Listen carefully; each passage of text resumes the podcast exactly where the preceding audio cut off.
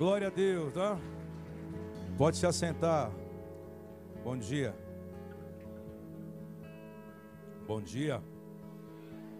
Vamos para as escrituras, 2 Pedro capítulo 1, versículo 4.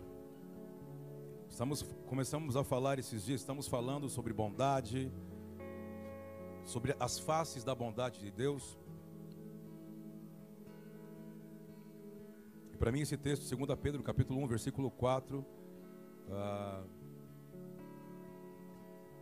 eu acho que é um ponto, é um bom ponto para a gente dar de partida aqui hoje. Vamos ler juntos?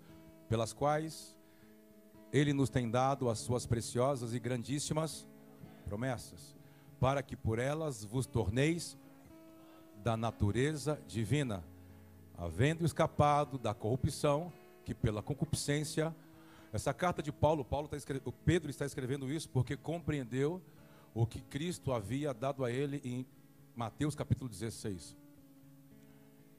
Pedro começa a compreender o que é ser uma casa de sacerdotes. Pedro começa a compreender o que é um edifício. E aqui ele começa a falar sobre numa realidade de promessa, não numa realidade no sentido de promessa, como a gente pode expor isso? Sobre o que você sonha ou sobre o que você quer.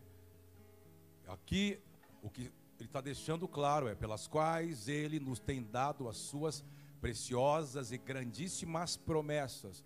Isso não está ligado em coisas materiais, tá, querido? Isso aqui não é culto da prosperidade. Não está falando da chave do carro, da chave da sua casa. Aqui está falando de uma natureza que você tem que se tornar. Diga amém, vamos comigo? Para que por elas vos torneis o quê? Não, para que por elas vos torneis o quê? Da natureza divina. Não tem como eu me tornar ou estar apto para aquele dia que está vindo, onde o apóstolo Paulo narra que aquilo que é eterno vai sugar o que é temporal se eu não compreender a minha jornada que vai me levar para esse dia. Estamos juntos? Diga amém. É disso que Pedro está dizendo. Para que por elas é, vos torneis participantes da natureza divina. Como? Ele começa a explicar, por exemplo, Paulo narra, por exemplo, uh, pelo menos as três bases que o apóstolo Paulo fala sobre filiação, santificação e justificação. Ele está dizendo, havendo escapado da corrupção. Mas de que corrupção? Da ira de Deus. Deus não te. Cristo não veio te salvar para você não ir para o inferno. Cristo veio te salvar para que eu e você não, não pudéssemos ser afetados pela ira de Deus. Estamos juntos? Diga amém. Por isso que a igreja evangélica não pode estar cheia de pessoas que têm medo de ir ao inferno.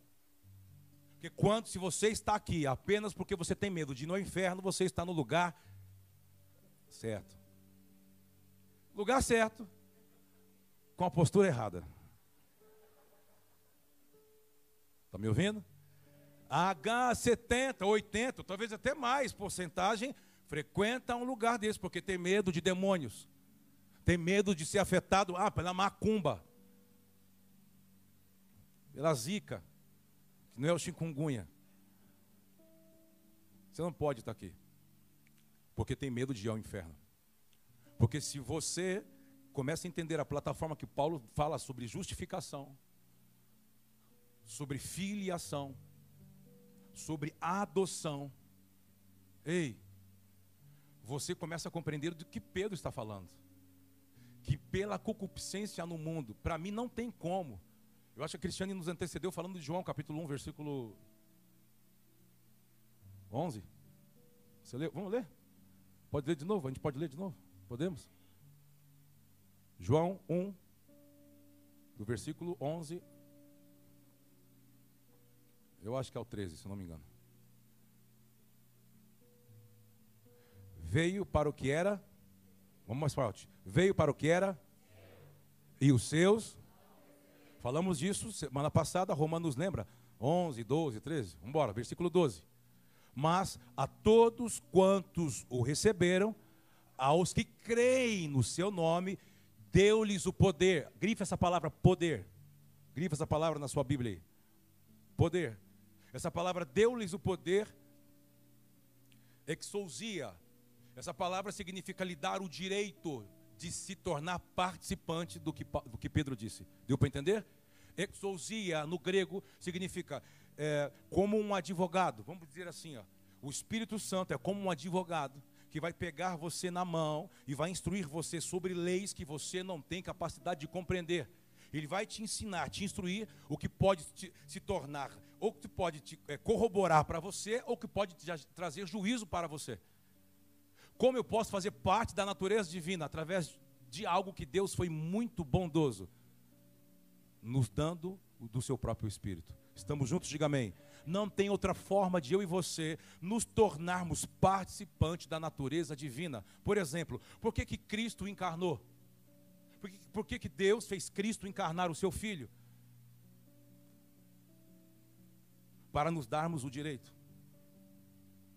Ele, 100% Deus, viveu na terra como homem, para que agora eu e você, sendo homens, pudéssemos nos tornar de dentro para fora 100% como filho de Deus é. Você recebe isso? Diga amém. Então levante suas mãos mais alto que você pode. Isso tem que mexer com você. Você não pode ficar olhando para mim, ouvindo essas coisas que falam sobre o seu futuro como nada estivesse acontecendo. A promessa está ligada sobre o que você tem que ter na terra. A promessa está ligada no que você tem que se tornar como filiação de algo que é eterno e não é dessa terra. Eu quero abençoar você que está aqui, você que nos assiste, na autoridade que é no nome de Yeshua, que o plano redentivo, salvítico de Cristo possa te afetar, trazendo clareza, lucidez, iluminação no seu interior. Porque ele está dizendo, ele veio para os seus, sim, sabemos, para os judeus, mas o próprio Deus deu uma pausa, fazendo com que os israelitas não pudessem compreender quem era Yeshua, para nos inserir dentro do plano gentios, para que pudéssemos ser enxertados na origem e chegará um tempo que nós vamos desenvolver o sacerdócio de todos os santos. E vamos gerar ciúmes a Israel. Ao ponto que eles vão olhar para mim e para você dizendo como que o nosso Deus está andando com eles. E quando isso acontecer na plenitude dos gentios, então chegará uma nova etapa do plano de Deus, de toda da restauração de todas as coisas. Ele virá então ele vai unir, não haverá mais preto ou branco, não haverá mais raça, não haverá mais tribo, quando ele vier, todos nós, depois da separação dos bodes e das ovelhas, seremos um povo diante dele. Você crê nisso? Diga amém. Eu quero abençoar você. Que essas coisas que ainda te afetam, coisas que ainda te distraem, coisas que ainda você alimenta, te deixam um homem, uma mulher frio ou natural, longe de uma natureza divina, uma mulher amargurada, sem sabedoria um homem que não é sacerdócio porque não consegue ver. E eu quero abençoar as mulheres e os homens, as famílias. Que a sabedoria das mulheres possa se dar a conhecer por um coração limpo, puro. E a visão do homem, para que gerar entendimento a ele, possa se dar em ele se posturar e se aproximar dentro de um sacerdócio que Cristo estabeleceu eu abençoo você. Que a sua casa seja edificada pelo Espírito Santo. Busque o Espírito Santo como nunca você buscou. Não venha apresentar as suas amarguras, os seus direitos. Você não tem direito diante do trono. Você, o direito caiu na cruz. Não tente mostrar os seus argumentos para ele. O que é certo, o que é, o que é certo, o que é errado para você não tem nada a ver sobre ele, porque ele é soberano. Ele está acima do bem e do mal. Ele existe antes de todas as coisas virem a existir. Que haja sabedoria sobre as nossas cabeças, que haja clareza do espírito, para que a cada dia possamos nos tornar a qualidade que o Pai das luzes já olhou para nós e espera nos tornar pelo sacrifício do seu filho. Você recebe isso? Então continue falando com o Espírito Santo. O que você tem para falar para ele agora?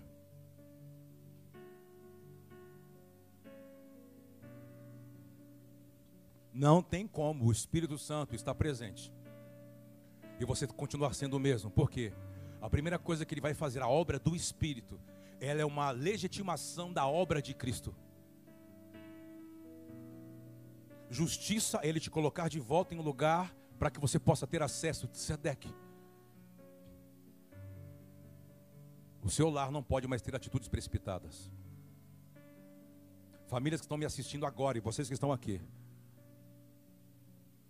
Quando começamos a ouvir algumas coisas, nos tornamos indisculpáveis e não podemos mais errar. Em algumas coisas que se tornou viciante em nossa vida. O homem turrão que coloca algo na cabeça e tem que fazer porque tem que fazer porque é orgulhoso. Porque não consegue ouvir a mulher. Se a mulher for do diabo, irmão, aleluia. Não ouça mesmo. Mas se ela é de Deus, se ela é uma mulher que não é amargurada e tem o coração centrado debaixo do senhorio de Cristo, vocês dois estão debaixo da mesma missão.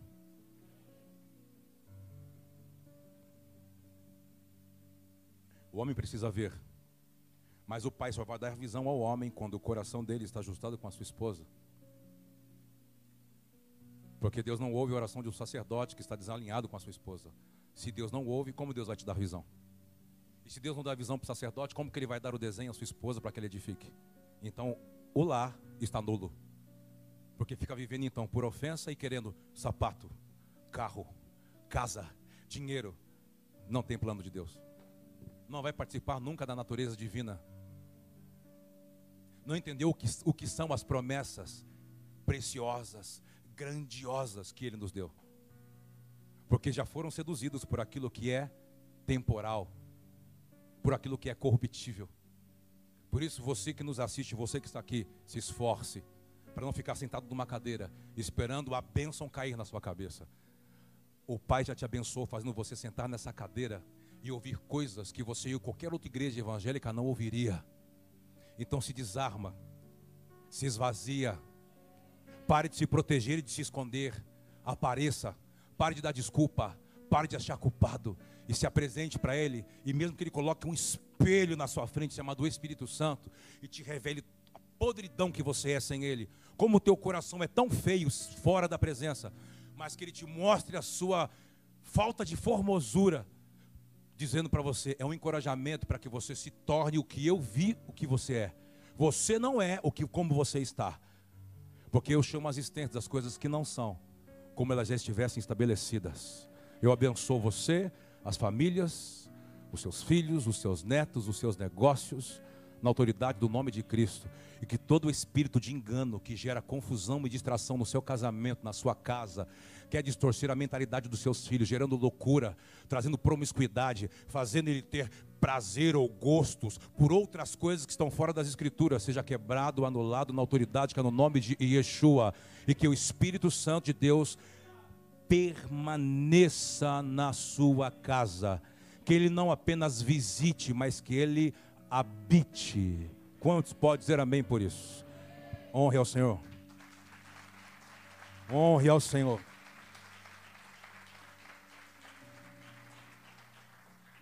Vamos continuar lendo o Evangelho de João, capítulo 1, pode ser? A gente parou no versículo 12. Vamos para o 13. Aos quais não nasceram do sangue, nem da vontade da carne, nem da vontade do varão, mas de Deus. que mais? Versículo é isso. E o Verbo se fez carne e habitou entre nós, cheio de graça e de verdade, e vimos a sua glória como a glória do quê? Do unigênito do Pai. Vamos para João capítulo 14, versículo 26. Vamos andar nessa linha aí? Ah, tá bom, estamos construindo sem pressa. Importa que você vai entendendo com calma e vai estabelecendo isso nos seus dias. João capítulo 14, versículo 26 diz assim, ó. Tem uma outra versão sem ser essa? O ajudador? Outra versão bíblica. Mas aquele consolador, ótimo, olha lá. Mas aquele consolador, lê comigo, um, dois, três. Mas aquele, o Espírito Santo.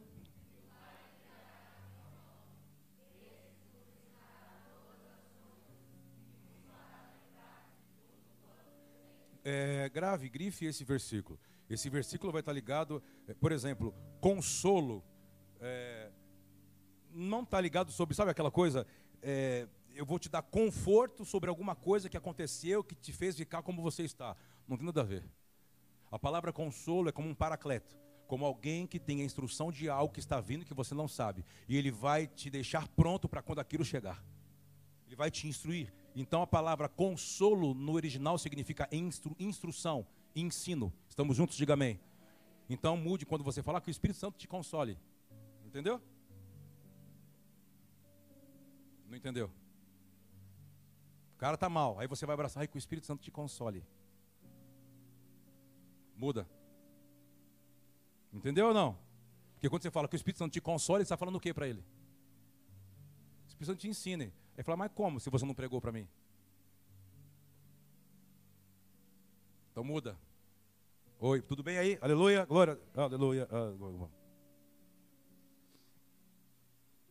Vamos para mais um texto, vai. Vocês ficaram meio assim, hum, deu um pan aí, né? Quer ler de novo o versículo? Vamos ler de novo o versículo. Deu um negócio, deu branco. Pum. Mas aquele consolador, vamos lá, o Espírito Santo, que o Pai enviará, esse. Segura, mas ele vai ensinar aqui todas as, todas as coisas ligadas ao plano. Como as coisas vão se concluir. E para que você não possa estar aqui vivendo que nem alegre, distraído com carro, com casa, eu quero chegar naquele lugar, eu quero ter, eu quero obter, quero ser servido, não quero servir. Ele diz: acorda, cresça, acorda, acorda. Ele vai te ensinar, desde que você, você leu com eles, né? Batei, buscar, e mas não, não lembro a outra parte. Hã? Pedir, buscar e bater. Aí as pessoas falavam que fazia aquele escudo, né, pastor Antenor? Lembra daquele escudo, Patrícia? Vem e busca, bate. E o que mais? Pede, e Deus vai te dar tudo que você quiser. Eu falei, engraçado que os crentes, eles não lêem os próximos versículos. Porque diz assim, é, quando você fizer tudo isso, Aí daqui a pouco ele fala assim: um pai, ó, você mesmo sendo mal, não dá um ovo, um escorpião para seu filho, uma cobra, se ele está pedindo alguma coisa. Eu, sendo algo celestial, ainda bem que eu te dei o meu espírito para você se tornar alguém bom. Porque o bom é que o meu espírito vai te ensinar o direito de se tornar igual ao meu filho, Yeshua. Porque se você se tornar igual a Yeshua, quando Yeshua chegar, então ele vai te transformar como ele é. Vamos comigo? Então você agora já não vai mais ser, porque diz que haverá novos céus e nova terra, e você não vai ter apenas um espírito vivificado, o seu corpo será glorificado. Vamos, vamos, de crente, vai. Quando vai denunciando essas mensagens que a gente ouviu, vai, meu Deus, eu fiz parte desse culto, rapaz, me deram até uma chave ungida, eu sei. Eu também, eu já recebi chave, já dei chave, mas hoje nós, nós crescemos e fomos libertos. Aleluia. Vamos brindar. É, que dia que é a ceia? Domingo, outro, vamos brindar. Aleluia.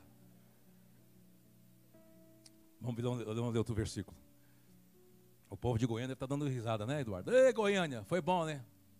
Até a próxima. Foi pau, hein, gente? Final de semana em Goiânia, hein? Foi power, não foi? João capítulo 14, versículo 26. Eu já li? Então vamos para João 15, 26. É que está tudo junto. Tudo sequencial ali. Vamos cá. 15, 26.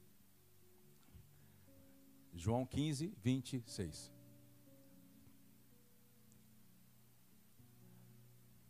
Não vou gritar com a Dani, que ela diz assim, quando ela, ela vai devagar, eu grito, a mão cai, o dedo trava, enrijece. Ai, então, vamos lá. Vamos ler comigo, vai. Um, dois, três. Mas quando vier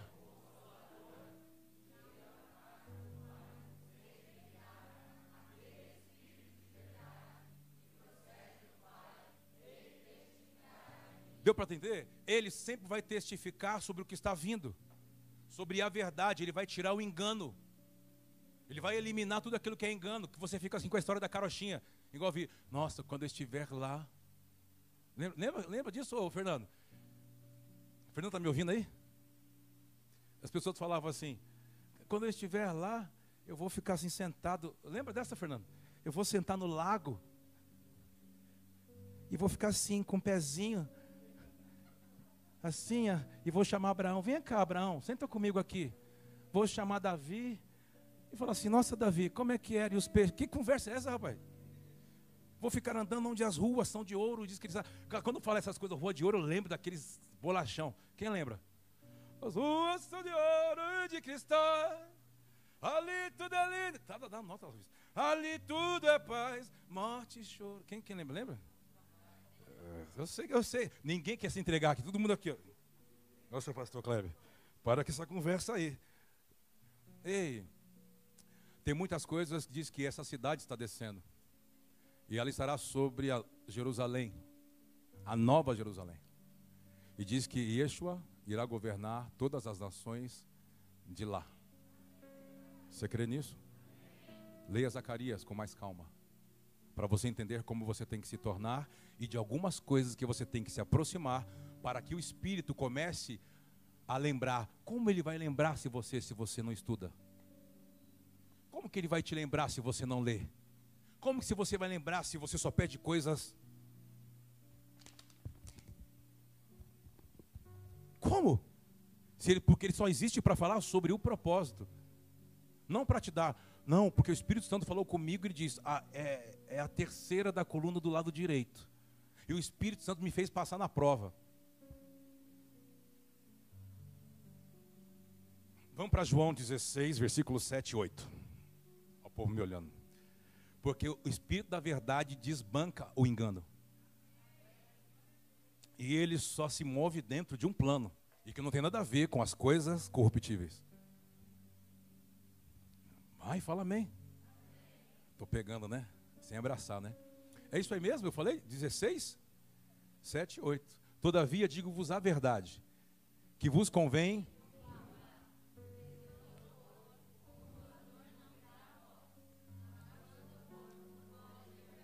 que mais? Versículo 8. E quando ele vier, Preste atenção. Tem duas obras do Espírito nessa movimentação de nos tornarmos, um, é, termos acesso a essa, natura, a essa natureza divina. Duas atividades do Espírito externa no mundo. Sabe qual é? Primeiro é a obra justificatória. Leia Romanos com mais calma. Estude Romanos com mais calma.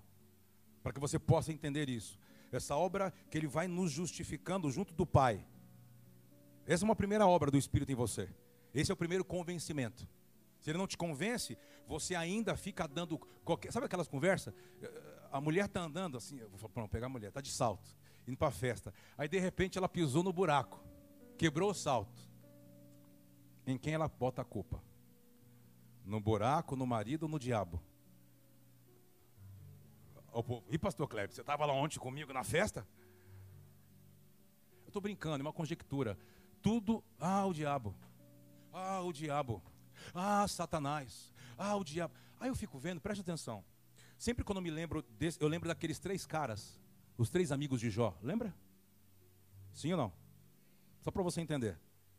Eles vão diante de Jó para querer dar uma justificativa se aquilo que ele está passando é uma legalidade que ele deu, porque daquilo que ele está vivendo não pode ser Deus, é de fato Satanás. Se você entende a obra que eu estou falando do Espírito, a primeira coisa que ele te convence que Satanás não tem mais acesso a você. Vamos comigo com firmeza. É o diabo, o diabo se levantou, ah, o diabo está furioso. Di... Se a obra de Cristo, se ela me afetou, por que, que você fica mais preocupado se o que Satanás se levantou ou o que ele quer fazer? Se diz que ele se entregou por mim para me tornar como filho dele é, a minha preocupação tem que ser o quê? Saber sobre o plano que Deus tem comigo, não sobre o que Satanás está pensando ou quer fazer. A minha vida não pertence mais a Ele. Está entendendo? Ah, então quer dizer que enquanto você fica com essa mentalidade que ainda é o inimigo, é o diabo, é no, fica terceirizando para você não se tornar e falar, eu vou mudar, eu vou mudar, pastor Kleber. Estou cansado de ouvir essa palavra que tem que me posicionar como sacerdote há 5, 6 anos, há 10 anos te ouvindo, e eu sou um Zé Ruela, eu sou um calça frouxa, eu sou um homem que não dou destino para meus filhos nem para minha esposa. A minha esposa nunca se posiciona, é altos e baixos. E ela, por não ver um sacerdote funcionando, ela quer tomar o lugar do homem. Aí tudo na minha casa vira de cabeça para baixo. Não, pastor Kleber, Satanás quer dividir minha família. Não, é você mesmo. É você que ouve e não se torna. É você que olha para tudo e nada serve, porque você parece que é perfeito. Desarma, se humilha, se rende e fala que eu estou aqui. Eu não vou mais me proteger. Eu fico acusando meu marido, mas eu nunca posturei nada com ele. Eu exijo coisas dele, nunca me assentei em concordância para orarmos juntos. Eu só julgo e aponto. Não me expresso sabedoria. Ei, Chega uma hora que não tem mais para onde se esconder. Por quê? Porque a palavra e o espírito da verdade nos torna culpável. Está comigo? Diga amém. Quando começamos a olhar isso aqui, depois de nos convencer, essa, esse, essa lucidez, lembra que ele diz assim, que ele vai nos convencer do pecado? Lembra ou não? Sim ou não? Do pecado, da justiça e do juízo. Tem como colocar a explicação do que é pecado, justiça e juízo, enquanto eu vou lendo aqui? Lembra? Está um pouquinho para frente. É 16, eu não lembro agora, porque fugiu daqui. Você lembra? Quando ele explica. É o 9, ele já começa a explicar, está na sequência? 9.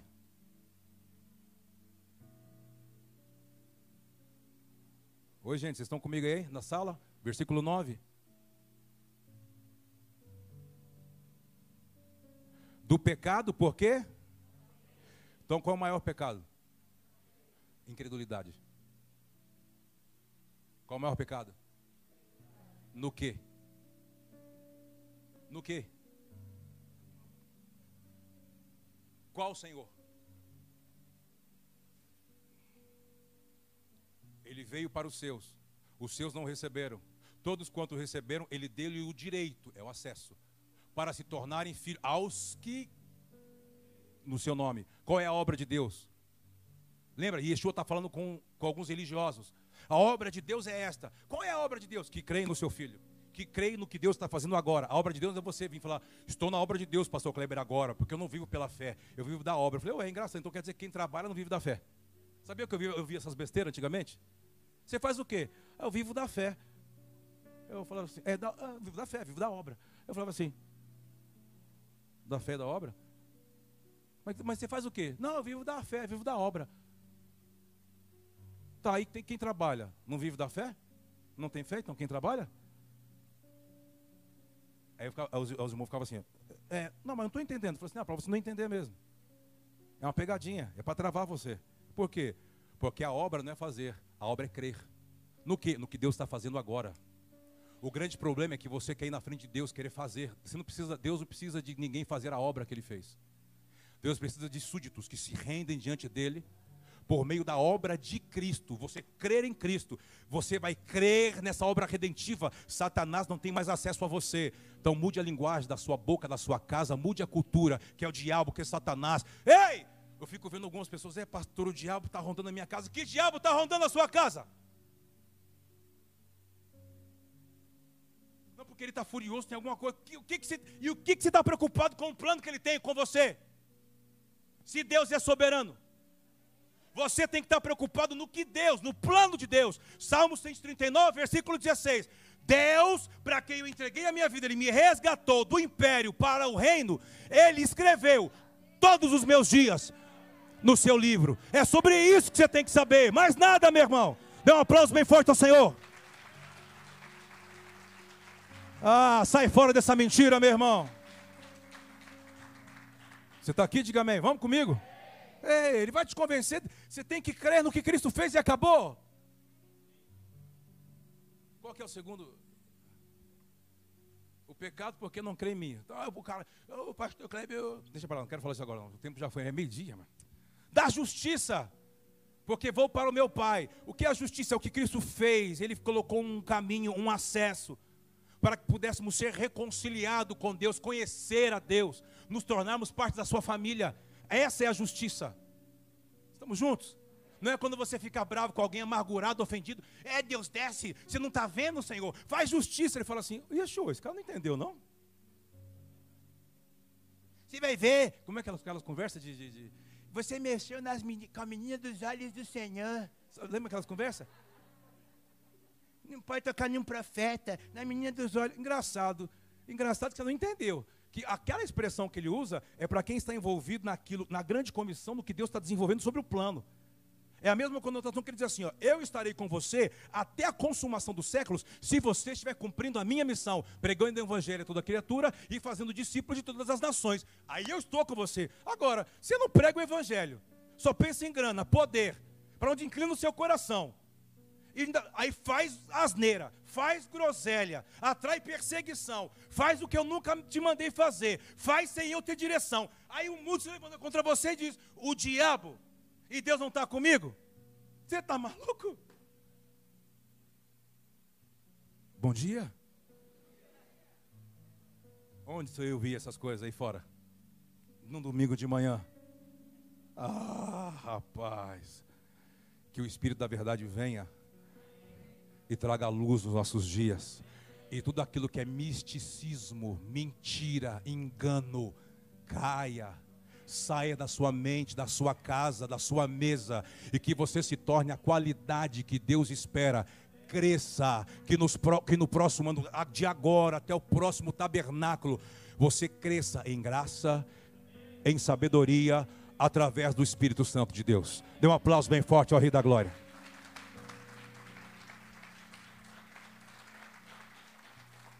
Olha que está aqui, aqueles que não são convencidos do pecado. O cara, o cara não crê na obra de Cristo, porque a perfeição para Deus não é você não tropeçar mais, é normal na jornada. Desde que você vai se expondo, vai se expondo, vai se expondo, vai sendo curado, vai se entendendo que é liber, liberto, purificado. É normal, você vai se tornando, você vai se tornando. E algumas coisas que te afetavam vão perdendo a força sobre a sua mente. Isso é normal. A grande questão é são pessoas que já estão há anos. Cristo libertou, o Pai perdoou, mas até hoje elas se sentem condenadas e acusadas. Quando você tem esse sentimento, você está anulando a obra de Cristo para que ela não te afete. Satanás está tendo vantagem com você. E você vira e mexe desse jeito. Vira e mexe, você está assim. Então vamos lá. Chega. Você não percebeu que você não consegue andar sozinho? Deus permitiu você ficar se cansando, se, se quebrando, porque você tem que andar com alguém, você tem que expor algumas coisas? Por quê? Porque tem coisas que se repetem porque você não vence. E você só pode vencer o que você vê. Se você ainda é cego, precisa de alguém do seu lado que vê. Então, esse alguém que vê tem o um nome, sacerdote. Então, ele vai olhar para a sua vida e vai identificar. Sabe por que sempre isso volta para a sua vida? Por causa disso aqui. Tira isso aqui, que isso aqui desaparece. Não, mas eu não posso, porque se eu falar isso, eu já estou anos na igreja, né? Eu sou um líder, eu sou um pastor. O que, que vão achar de mim? Você prefere o que vão achar sobre ser curado e trazer luz? Isso que você diz, o que vão achar tem um nome. Qual é o nome disso? Qual é o nome disso? Eles disseram orgulho, viu, Brasil? Chega uma hora que você não pode mais se esconder atrás daquilo que Cristo venceu na cruz, porque o orgulho anula a cruz de te afetar. Porque a cruz, o evangelho, é só para os quebrantados de coração e contritos de espírito. Cadê você? Eu te abençoo na autoridade do nome do Senhor. Que o quebrantamento do Pai te alcance, me alcance, nos alcance e nos torne a qualidade que Ele já viu. Diga amém, por favor. Você pode aplaudir ao Senhor?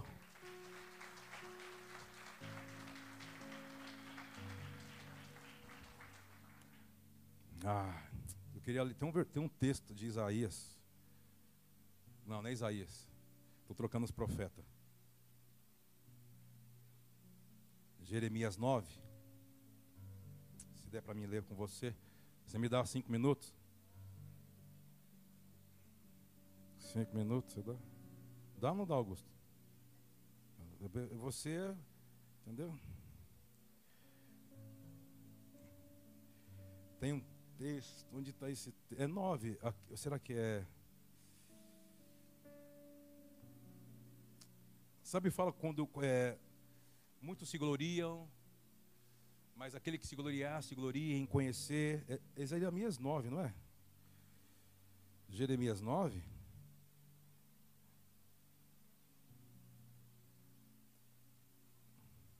Nove vinte é isso? Ótimo, é isso aí. Eu sabia que era nove, não lembrava o versículo. Eu estou sem Bíblia. Peguei uma Bíblia aqui que só tem parte da Bíblia. Só o Novo Testamento, aí me quebrou. Falei, meu Deus do céu. Isso aí. É isso aí. Vamos lá. Um, dois, três. Vamos, vamos ler bem forte, vai. Assim diz o Senhor: Não se glorie o sábio.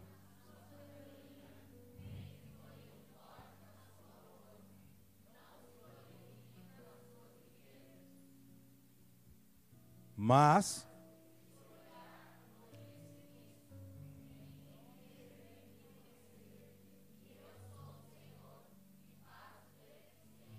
juízo e justiça.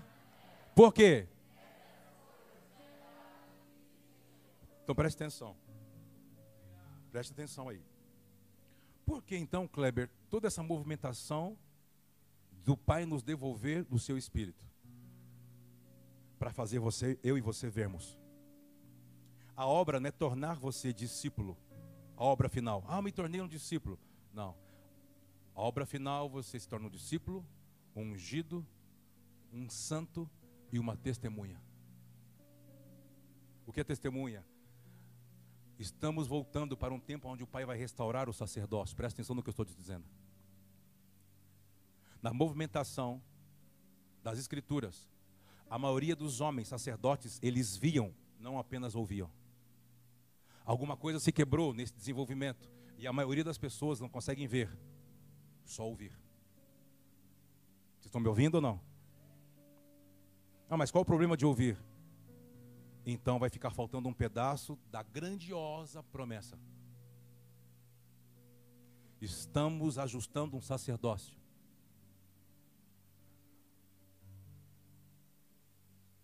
Para que possamos voltar a ver. Você está aqui?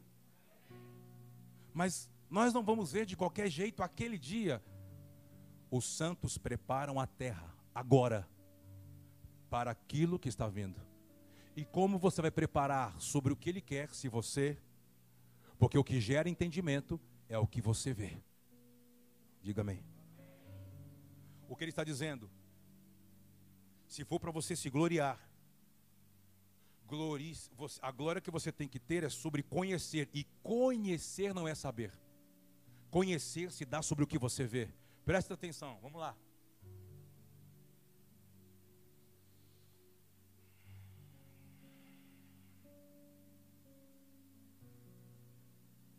Hebreus 1. Hebreus 1, 1, pode ser. Eu vou falar esse texto e depois você vai pegar todos os textos. Pode ser do Evangelho de João, vai, para restringir, para você ficar mais nessa semana. Pode pegar, conhecereis a verdade, a verdade vos libertará. Você pega outros textos que nós demos para você sobre o Consolador, sobre o Espírito da Verdade, quando ele vier. Vai, vai fazendo um estudo, estude, grife, essa semana só, só no Evangelho de João. Só no Evangelho de João. Vamos ler aqui. Havendo Deus antigamente falado muitas vezes, de muitas maneiras, aos pais, pelos. A nós falou nestes últimos dias pelo Ótimo, versículo 2, até o 4, se não me engano. A quem constituiu, por quem fez também, vamos embora. O qual, sendo o resplendor da sua glória e a expressa imagem da sua pessoa, e sustentando pela palavra do seu poder, havendo feito por si mesmo o quê? Dos nossos pecados, onde ele está hoje? Assentou-se. Ótimo, versículo 4 está bom até aí. Feito tanto mais que mais? Preste atenção. Porque eu preferi achar esse, colocar esse texto como base para você desenvolver os outros textos. Pode, você pode achar em Mateus, em, em Lucas, em Marcos, em João. É que às vezes eu dou uma referência que fica mais fácil para você chegar, mais rápido. A verdade na boca do filho, que é a imagem, a expressa imagem de Deus, ela não é apenas um antônimo da mentira. Preste atenção. Ou uma, uma junção de argumentos para me justificar a verdade. Isso pode ser na boca de qualquer um. Na boca do Filho de Deus, a verdade tem outra conotação. Qual é a, qual é a finalidade da verdade na boca de Yeshua, que é o Verbo de Deus? As pessoas, eu não tenho problema quanto a isso, de elas gravarem apenas o que Jesus, o que Yeshua fez, e não conseguirem entender nada sobre o que ele falou. Eu quero dar uma lição de casa para você, até 31 de dezembro. Você está comigo? Vamos ou não? Sim ou não? Estude. os quatro evangelhos sobre tudo que Jesus disse.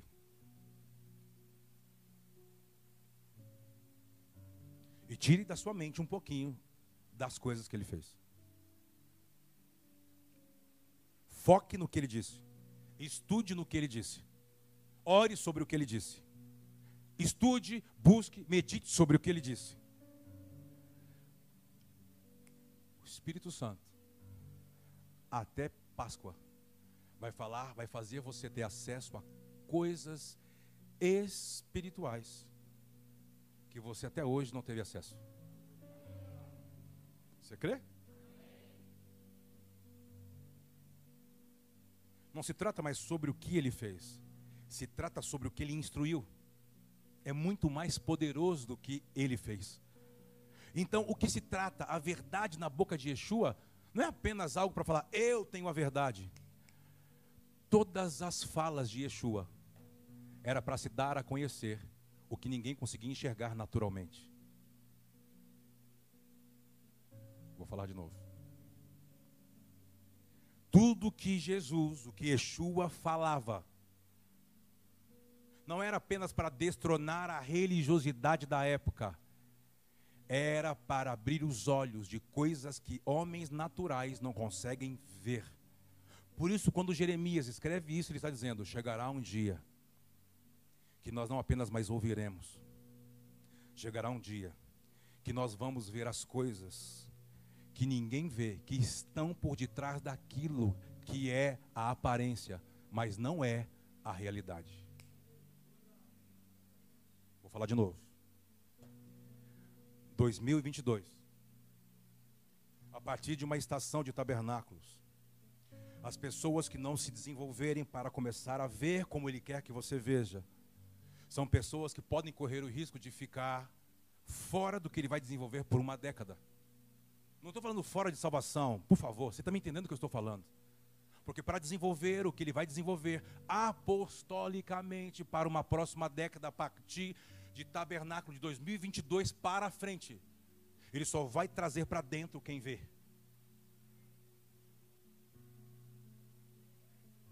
Você vai escutar muito, sabe o que? O que você vê, Rodney? O que você vê, Patrícia? O que você vê, Antenor? Você vai voltar a ouvir coisas. Em que sentido? Porque ele vai querer conferir o que você anda vendo e o que ele de fato está te mostrando. E se você falar para ele assim, é Senhor, eu estou vendo.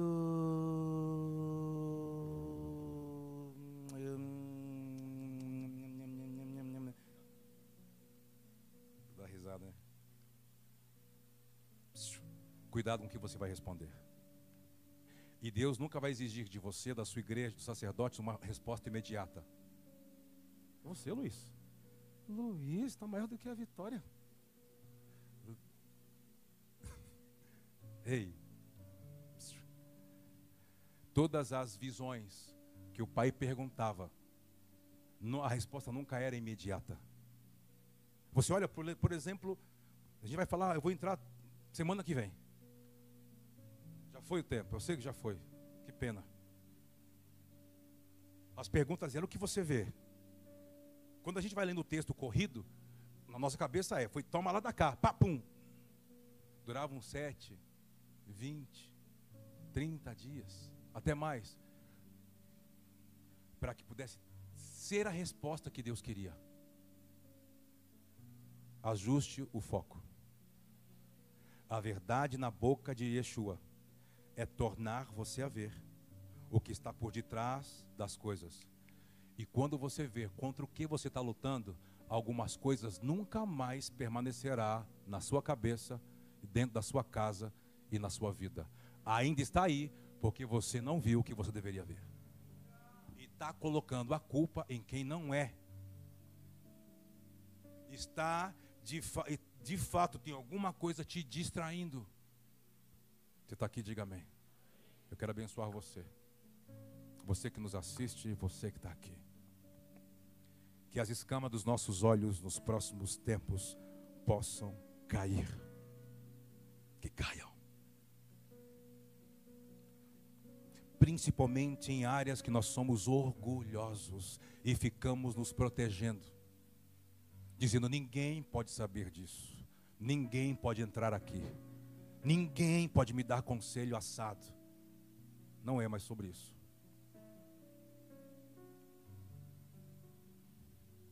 Não é mais sobre isso. Mas que a sua cegueira possa desaparecer. Feche os seus olhos, fale com o Senhor. Isso depende mais de você do que do próprio Deus.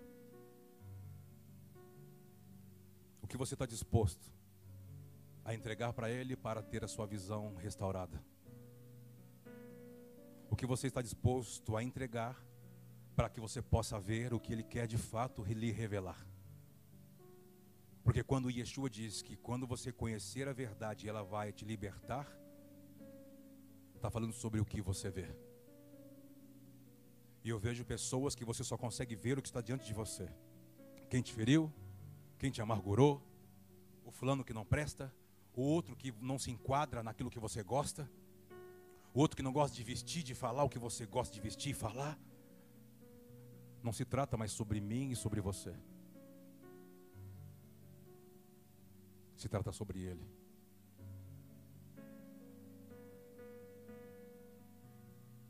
Será que eu estou falando com algumas pessoas corajosas aqui hoje?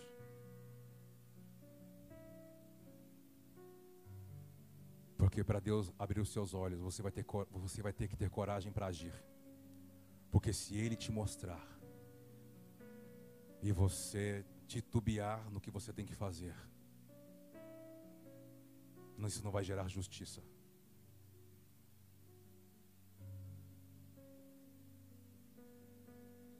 Continue falando com o Senhor, por favor. Em João capítulo 9, havia uma importante sinagoga, de um líder muito pontual, que se interessava em ouvir a verdade dos lábios de Yeshua, porque ele não conseguia ler o que estava por detrás da tinta no papel. E essa grandiosa sinagoga. Falava sobre o plano vindouro e sobre o Messias, mas não conseguia saber nada sobre o Messias. E havia um menino cego que estava na porta, cego de nascença, nessa sinagoga. E diz que um dia em tabernáculos, Yeshua chega próximo desse menino porque esse menino estava ali não é porque ele era cego, porque algum, alguém tinha feito alguma coisa na sua descendência. Ele era um sinal que aqueles homens falavam do que eles não viam. O que eu estou querendo dizer, existem algumas coisas em nossas vidas que estão lá porque estão denunciando o que a gente ainda não se tornou. Um menino cego significava que os sacerdotes daquela sinagoga não viam nada. E Yeshua colocou bola bolinhas de barro dentro das pálpebras vazias daquele jovem que não tinha globo ocular e disse a ele: Vá se lavar no tanque de Shaliá. A palavra Shaliá significa apóstolo. Homens que vão gerar uma nova cultura por meio de uma visão e um fundamento. Não é homens que têm igrejas debaixo da sua autoridade. E diz que aquele moço voltou vendo. Porém, a sua visão agora ofendia aqueles que não viam. Todos deixaram, até propriamente o seu pai e a sua mãe. Se prepara para quando você começar a ver, algumas coisas irão te abandonar. Não tem como você começar a ver e continuar a ser político, querer estar bem com todos. A visão vai tornar você, mesmo que você não queira, alguém de uma, outra cultura e de uma outra genética espiritual. Agora as pessoas já não se alegravam com um homem que era cego e pedia esmola. Porque era mais fácil quando alguém cego pede esmola, porque é mais fácil de manipular. Agora estavam expulsando ele, porque ele não poderia entrar naquele lugar, porque ele via. E Jesus começou a falar com aqueles religiosos e diziam: Se vocês vissem, vocês não fariam o que vocês estão fazendo comigo e com esse moço. Vocês então estão nos dizendo que nós somos cegos? Não, se vocês fossem cegos, vocês teriam as visões de vocês abertas pela minha mensagem. Logo que vocês estão dizendo que vocês estão vendo, então eu vou deixar vocês sem a minha mensagem e deixarei vocês continuarem sendo cegos por causa do orgulho de vocês.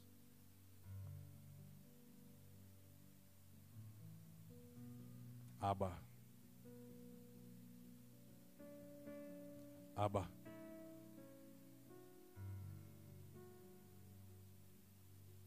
Nós queremos ver. Segunda medida do nosso coração. E por essa medida nos dê estratégia de como nos movimentar. Abre os olhos do nosso entendimento. Ilumine o nosso interior. Nós iremos nos tornar parte da natureza divina. Gostaria que continuasse falando com o Senhor, por favor, sem pressa.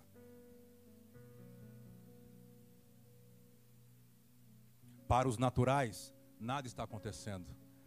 Mas para aqueles que têm olhos abertos, tudo está acontecendo agora, agora mesmo. Porque não trabalhamos pela aparência, trabalhamos por uma realidade que não é vista, mas que ela está aqui que ela é acessada por uma convicção, por uma certeza, chamada emuná. Gostaria que você continuasse colocando diante dele quais são as áreas que te afetam. Quando você acha que resolveu o problema, ele sempre aparece para te dar um susto. Ele sempre continua aí, mostrando que está aí, está enraizado aí. Ele não foi embora. Vamos lá. Esse problema envolve o que? Seu relacionamento, suas emoções, para onde inclina o seu coração, não saber administrar o que Deus tem disponibilizado a você, não saber ser pai, não saber ser esposa, não saber ser mãe, não saber ser um sacerdote, o que é? Não se proteja.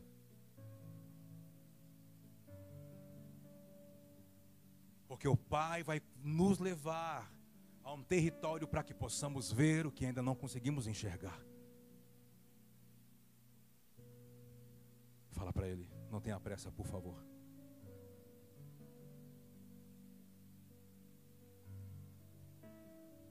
Porque quando as pessoas chegavam diante de Yeshua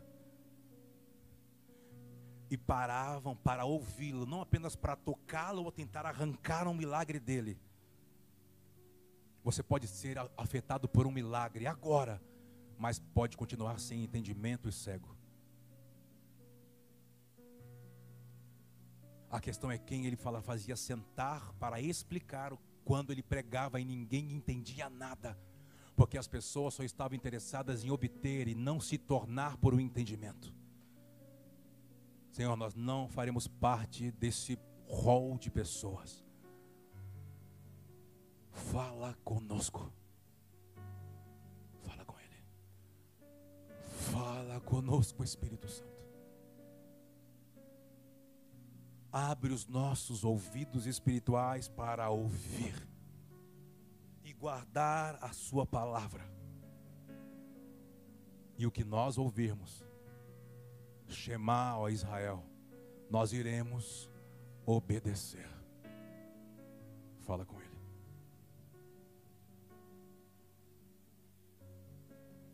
Eu vejo pessoas em crises emocionais, em gangorras emocionais, espirituais, porque você não ouviu nada dele até hoje.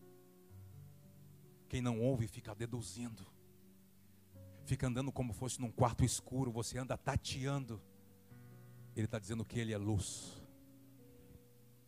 Ele é luz. Abre os nossos ouvidos para te ouvir, Senhor.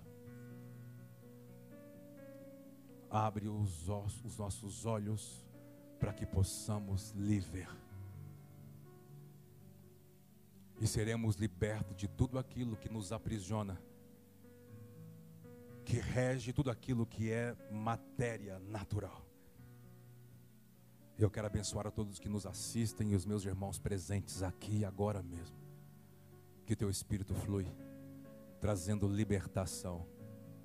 Que teu espírito os convença do pecado, da justiça e do juízo. E que possamos tomar posse das promessas. para fazermos parte da natureza divina, nos tornando igual ao teu filho, cumprindo o propósito eterno de Deus, que é nos parecer com teu filho Yeshua, como ele andou diante dos homens. Quantos podem dizer amém por isso? Então dê um aplauso ao Senhor.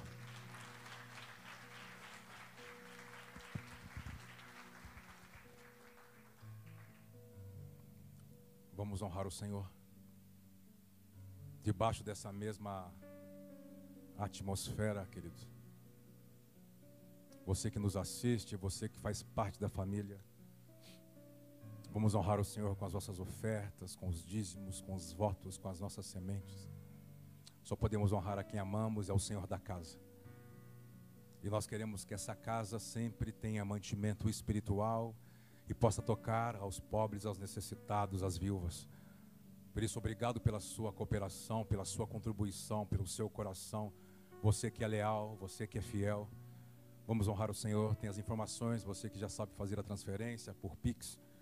Mas se você está aqui quer fazer pelos envelopes, vem aqui, querido. Vamos honrar o Senhor.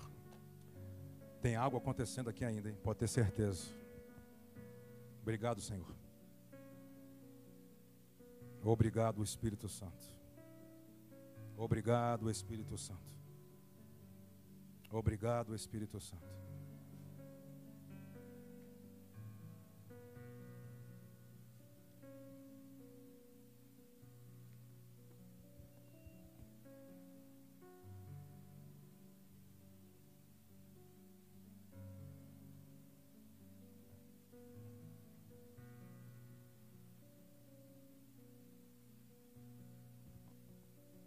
Posso falar algo aqui enquanto você está ofertando? Posso? Sim ou não? Vou te atrapalhar, não? Olha para cá, por favor. Eu não sou de fazer isso. Tem alguma coisa aqui, quando eu falo alguma coisa, está ligado a corações, a pessoas. Toda a movimentação do Pai, ele só se move quando há algo integral entende? De corpo, alma e espírito por inteiro. Tem alguma coisa aqui, alguma coisa é alguém. Está aqui dentro, você está aqui. Não é alguém que está me assistindo, está aqui dentro. Você está assim com o Senhor. Eu entendo, eu compreendo e já até sei o que é, mas eu não consigo entregar. Tem algo suspenso aqui. Como assim? Tem algo suspenso? Está aqui. Está aqui assim, ó, e, não, e não cai, não desce. É como alguém estivesse segurando algo que todo mundo poderia receber. Hoje, agora, agora mesmo. Está entendendo o que eu estou falando ou não? Me compreende? Sim ou não? Está aqui. Mas como ele trabalha sobre algo íntegro, inteiro, por isso, quando você estiver debaixo de um ambiente dessas coisas que ora te confronta, ora te encoraja, ora te fortalece, ora te alegre, ora te frustra. Ótimo. Mas na hora quando se trata de entregar, e por favor, não me entenda, ah, está falando de dinheiro? Não falei de dinheiro. Estou falando do seu interior. Estou falando de coisas que você está segurando. E quando você retém, ele não pode entrar e te afetar. Porque você, quando você faz isso, eu sei, mas não vai ser do meu jeito. É como você dissesse: Eu sou o Senhor da minha vida. Na minha vida já existe um Deus. Estão, estão me ouvindo? Está entendendo? Entrega. Antes de sair daqui ainda hoje, solta. Não queira resolver. Não queira você meter a mão. Ele só está dizendo para você: solta, confessa. Fala, está aqui, está aqui, está aqui, está aqui. Eis-me aqui. Ele não vai te condenar. Na verdade, é Ele que está tentando te convencer para você entrar em algo para não ficar aonde você está. Do jeito que você está e aonde que você está, Ele não pode entrar.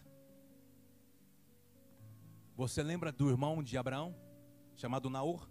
Lembra? Pai de Ló? Depois vai lá em Gênesis 12, Gênesis 11.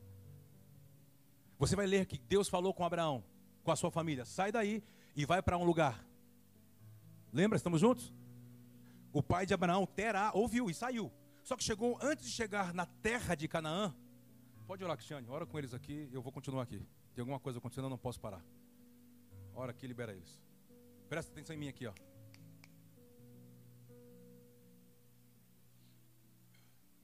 Antes de chegar em Canaã, Terá, o pai de Abraão, o pai de Naor, chegou numa cidade que para ele era melhor do que Canaã. Era melhor. Ele parou e colocou um acampamento, se acampou lá e ficou dias. Não, Senhor, eu vou, eu vou. E, Deus não fica assim, viu, gente? Deus fala com você, viu, Mateus? Fala assim: e aí, Mateus, não fez? E aí, Mateus? Não, querido. Deus só fala uma vez. Você na jornada, eu não fiz porque não tinha dinheiro, eu não fiz porque eu nasci assim, fui rejeitada, rejeitado, porque quebrou, decepcionou. Deus não argumenta com a alma. Deus ele só dá uma ordem e espera que aquilo volte para ele cumprido, porque ele é Deus. E ele não é almático, reativo, emocional, ele é legislativo.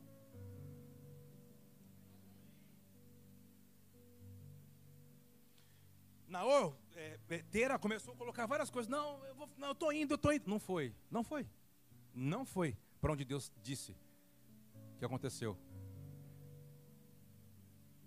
O pai de Ló morreu. Terá colocou o nome da terra de, você lembra? De Harã. O nome, desculpa, era Harã, não é na hora. Harã, o nome do seu filho. Por quê? para desafiar Deus, porque agora eu estou ofendido com Deus. Por que eu estou falando isso aqui? Porque o Pai me disse que tem pessoas que estão aqui, você está aqui, você está ofendido com Deus. Como assim? Você é porque se Deus existisse, não deixaria acontecer isso. Se Deus existisse, me ouvisse, não deixaria. Se Deus recebesse a oferta que eu fiz, por que deixou acontecer isso? Se Deus, porque. Ele está mandando dizer para algumas pessoas: Cara, se ele me falasse quem é, você sabe que eu te pego. Você sabe disso. Eu mando fechar a transmissão e vou em você. Você me conhece. Se ele não está me mostrando, é porque tem mais de um. Tem mais de três. E Deus não faz nada com quem é ofendido. Estou chateado com Deus porque Deus não me disse, porque Deus. E Deus não foi falar mais com Terá, entendeu? Porque ele colocou o nome do filho na terra que era virgem para tipo provocar Deus. Então Deus nunca mais entrou naquela terra. Terá morreu. Só sobrou o seu filho chamado Abrão. O seu sobrinho chamado Ló. Aí vem uma voz, não vem a presença, porque a presença não entra em território de ofensa. Escute talvez, porque a presença não vai mais aí. Veio uma voz. Oi, Abrão. Oh, Senhor. Quem são os deuses? São os deuses do meu pai? Porque o pai dele era fabricante de deuses numa cultura politeísta. Mas era uma voz diferente. Qual foi a primeira palavra que a voz falou para Abraão? Gênesis 12. Qual foi a primeira voz, a primeira diretiva que Deus deu para Abraão? Põe para mim Gênesis 12, versículo 1, por favor. Foi: sai de ti para ti mesmo.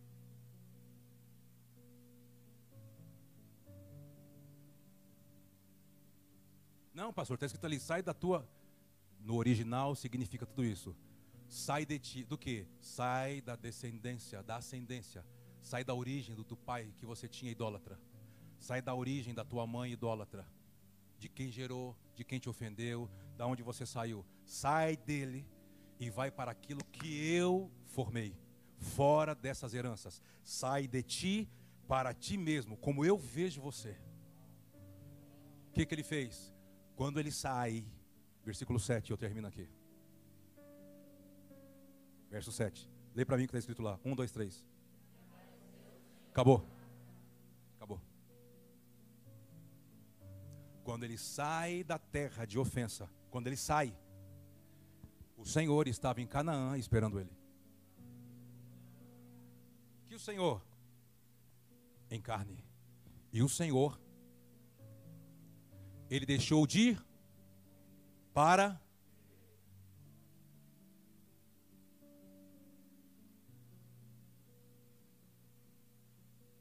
Feche teus olhos. Não tenha pressa. Ah, Kleber, eu quero ir para o altar. Sai do teu lugar, vem para cá. Entrega. Entrega teu coração. Para de achar culpado. Para de dar desculpas. Para de se ofender com Deus. Contra Deus. Ele é Senhor, Ele é soberano. Seja livre agora. O sangue de Cristo purifica você de toda condenação, acusação e do pecado. Você é livre. Corpo, alma e espírito. Mas se você quer sair do seu lugar e vir aqui, venha. Aqui na frente. Venha. Você tem coragem para isso? Vamos, venha. Se exponha.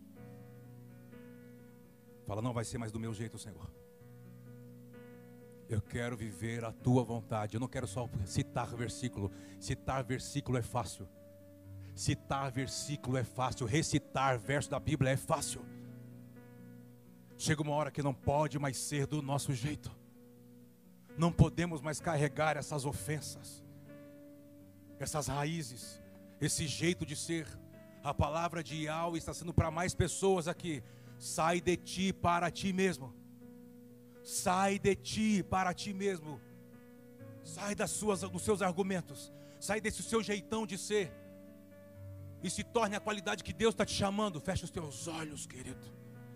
E dê uma resposta para aquilo que Deus está te provocando a entrar. Dê uma resposta para aquilo que Deus está te provocando a entrar.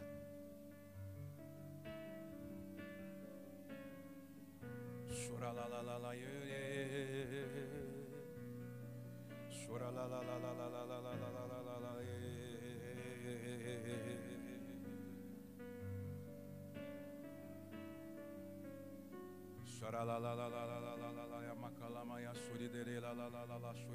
lá, Tem coisas que você faz e diz, eu não sei porque eu faço. Está na hora de você entregar. Sai de você mesmo para aquilo que Deus está te chamando a se tornar. O pecado não é o que você pensa, não é o que você sente. É como você anda reagindo ao que você anda pensando e anda sentindo. É a sua reação que pode se tornar uma separação entre você e o plano de Deus. Quem é capaz de se tornar? O Espírito Santo.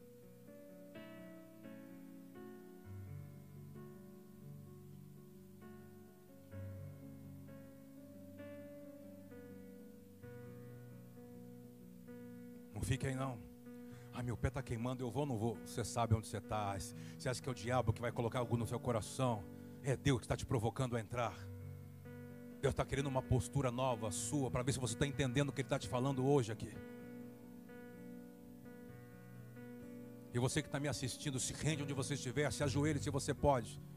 Qualquer lugar desse mundo, onde você, onde a minha voz está chegando, onde a minha imagem está chegando, se rende diante do Senhor.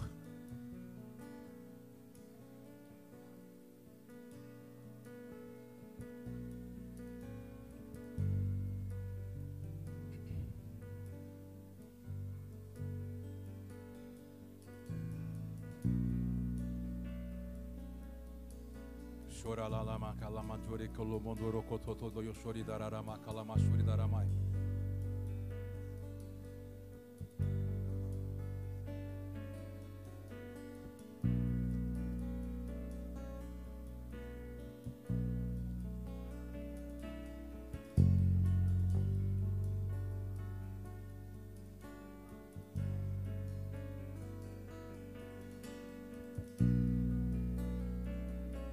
Tem mais pessoas, sai do seu lugar e vem para cá. Deus está te esperando.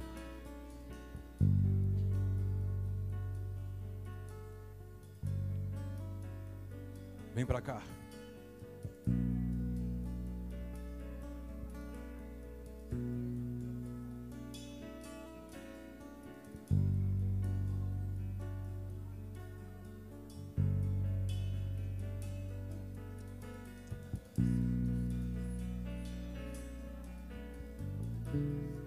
Postura com Deus. Eu quero andar, eu não vou mais andar sozinho. Eu não vou mais andar sozinha.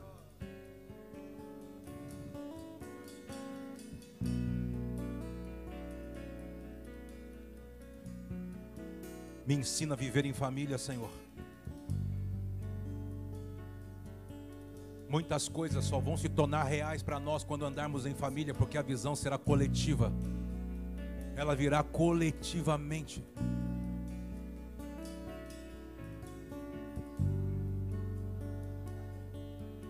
Como a igreja do Apocalipse, eram sete igrejas, cada um teve uma visão do plano de Deus. Mas o plano só fazia sentido quando juntasse as sete visões. Nada mais vai andar desfragmentado do que temos que andar juntos, coletivamente. Traga esse espírito sobre nós, o teu espírito, Senhor a clareza de propósito, a clareza dos teus dias e da tua agenda, porque existem coisas que nós nem podemos cantar mais, tem mensagens que nem podem mais ser pregadas, porque uma nova estação do teu espírito está se desenvolvendo e se desenrolando.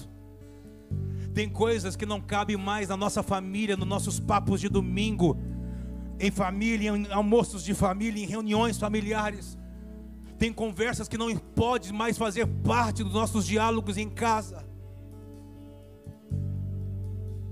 Espírito Santo,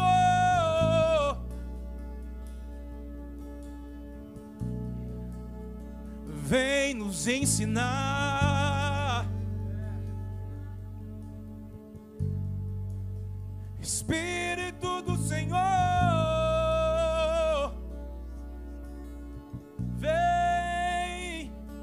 Nos consolar.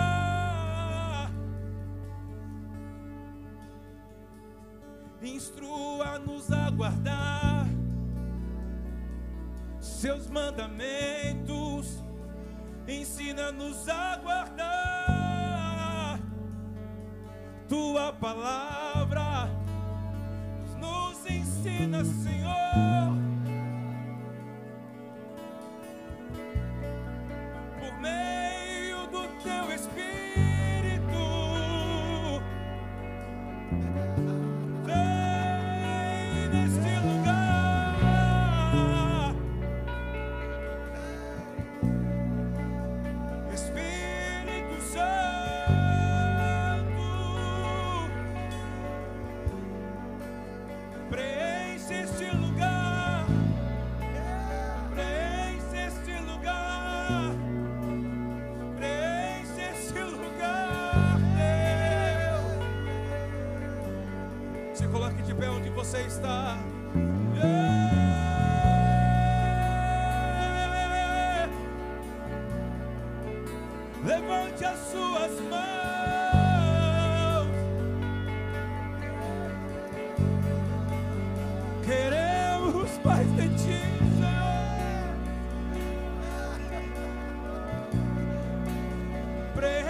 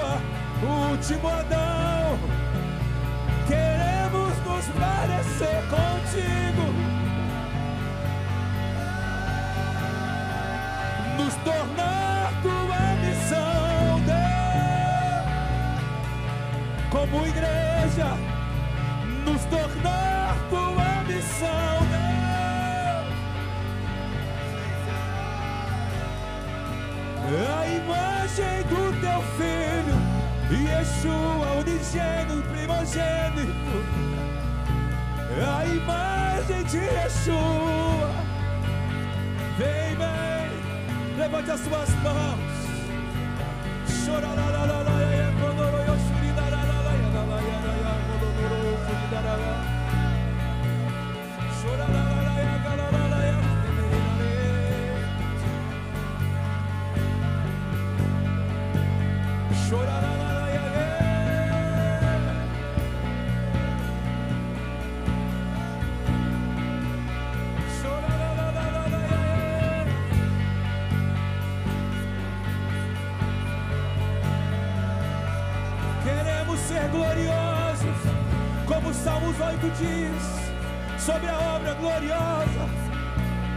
Queremos te adorar como tu mereces ser adorado, dignificado. Para voltar a dominar, Deus, as obras das tuas mãos.